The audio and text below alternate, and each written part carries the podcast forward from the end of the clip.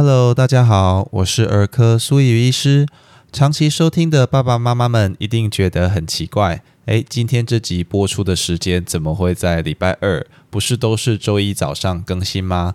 其实是因为苏医师前几天比较忙碌，本来预计周日要好好来录制内容，以便分享给大家。结果星期天病人就出了状况，在医院忙了大半天，只好把所有计划都往后延期了。虽然对大家有点抱歉，但这也就是加护重症医师的日常，还请多多包涵喽。那我们今天要来简单聊聊防晒这件事。这也是去年有爸爸妈妈在 Apple Podcast 留言敲碗，希望分享的主题。无奈实在太忙，所以就被我拖到了现在。希望当初留言的爸爸妈妈们也能听到自己哦。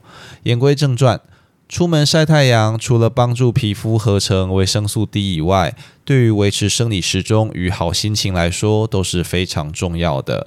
然而，随着气候变迁、地球暖化，大家也知道这几年的夏天，如果长期待在户外，是一件多么恐怖的事。除了有我们之前谈过中暑这些热伤害的风险外，太阳光里的紫外线也可能会造成皮肤与眼睛灼伤、老化，引起皮肤癌等，实在是不可不慎。而来到地球的太阳光紫外线，主要可以分为 UVA 以及 UVB 这两种。其中 UVA 波长大约在三百四十到四百纳米啊，三百四十到四百 nanometer，占了九十五 percent 以上，而且跟皮肤老化、黑色素沉积与皮肤癌都有关系。那相对的 UVB 它的波长在两百九到三百二十 nanometer，虽然只占了五 percent，但是跟晒伤、光敏感性皮肤炎以及各种癌症的发生都有关系。因此，不论是 UVA 或者 UVB，都是我们希望避免暴露的紫外线，也是我们需要进行防晒的主要原因。而且，不仅限于日照强烈的夏季，其实一整年都应该要注意防晒。毕竟，像紫外线这样肉眼不可见的伤害，是很容易被大家忽略的。那这样说起来，防晒对于我们健康，尤其是未处亚热带的台湾人来说，就是非常重要的了。具体来说有哪些方式呢？其实不外乎就是减少铺路时间、减少铺路面积以及使用防晒乳这三种手段。例如，我们可以透过避免上午十点到下午四点外出，使用阳伞，并且寻找阴影遮蔽等来减少铺路的时间。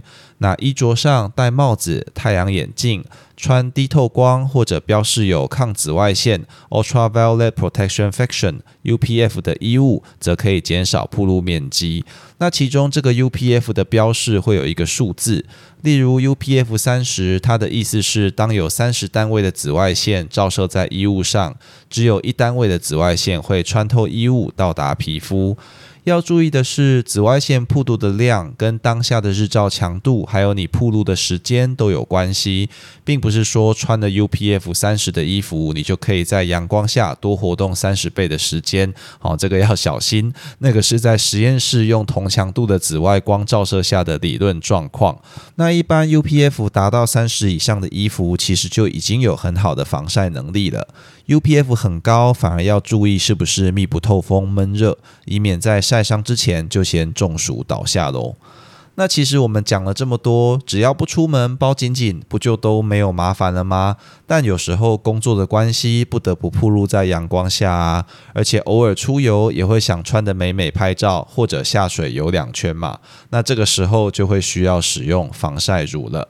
防晒乳在市面上有各种五花八门的产品，因此如何正确看懂标示就非常重要。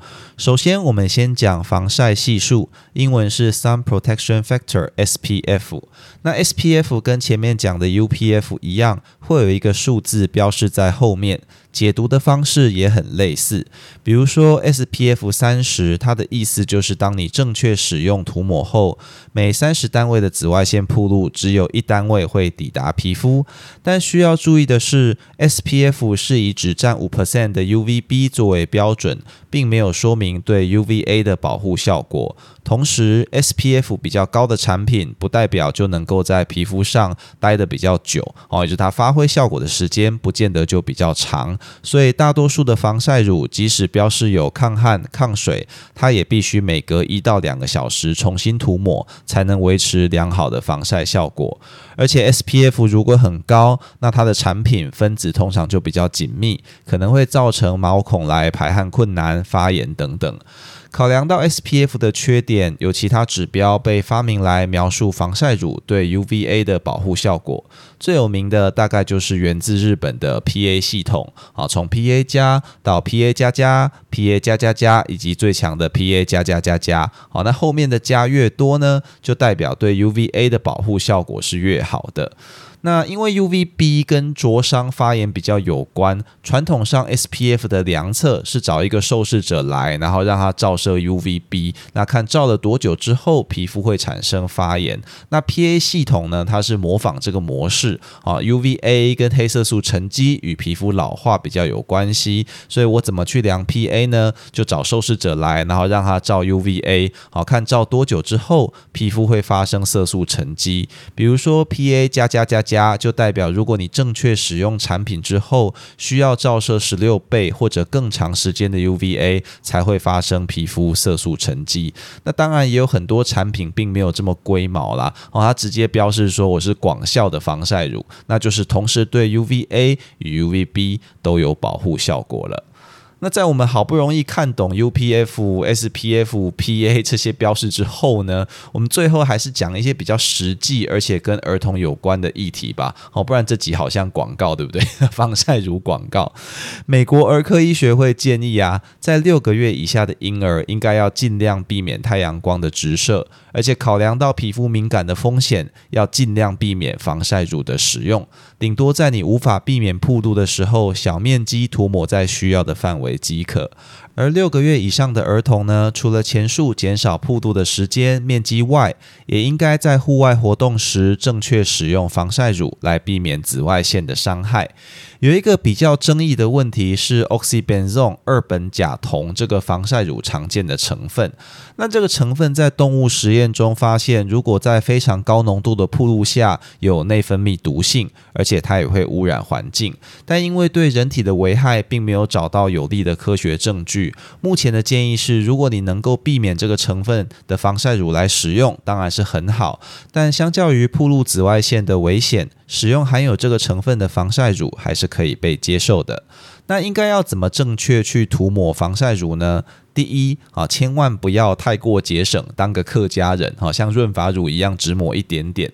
其实你手掌大小的面积啊，防晒乳就会需要一克左右的量来均匀涂抹才是足够的。所以你没有被衣物保护到的所有铺路位置，都应该要被防晒乳所保护，而且要涂足够的量。那第二，时间非常重要。防晒乳在涂抹之后，需要十五到三十分钟的时间才能发挥最佳效果。所以你要去户外活动前的三十分钟，就应该要开始涂抹防晒乳了。而且每隔一到两个小时就要重新涂抹来维持。那最后呢，千万不要轻忽大意。许多人在户外活动，尤其是在海边的时候，看天气阴阴的就忘记防晒。其实不像可见光，有超过百分之八十的紫外线是可以穿透云层的，而且透过海洋水体的反射，它的铺路就会增加。不论天气是否晴朗，只要在白天与户外长时间的活动，都应该要注意防晒。当然，如果在使用防晒乳后发生过敏、红痒，或是不幸还是晒伤的话，就应该终止活动就医。让我们看看喽。希望今天的分享可以帮助大家带孩子去抓住夏天尾巴的同时，也能正确防晒，维护健康喽。以上就是今天的全部内容。如果你喜欢本频道，欢迎按下关注、订阅，并且分享给你周遭的亲朋好友，这样就能收到本频道的最新通知，也让苏医师有动力提供大家更优质的内容喽。也欢迎各位听众到 Apple Podcast 留下你对频道的看法，或寄 email 到频道信箱，提供您宝贵的意见哦。我是苏玉医师，我们下次见。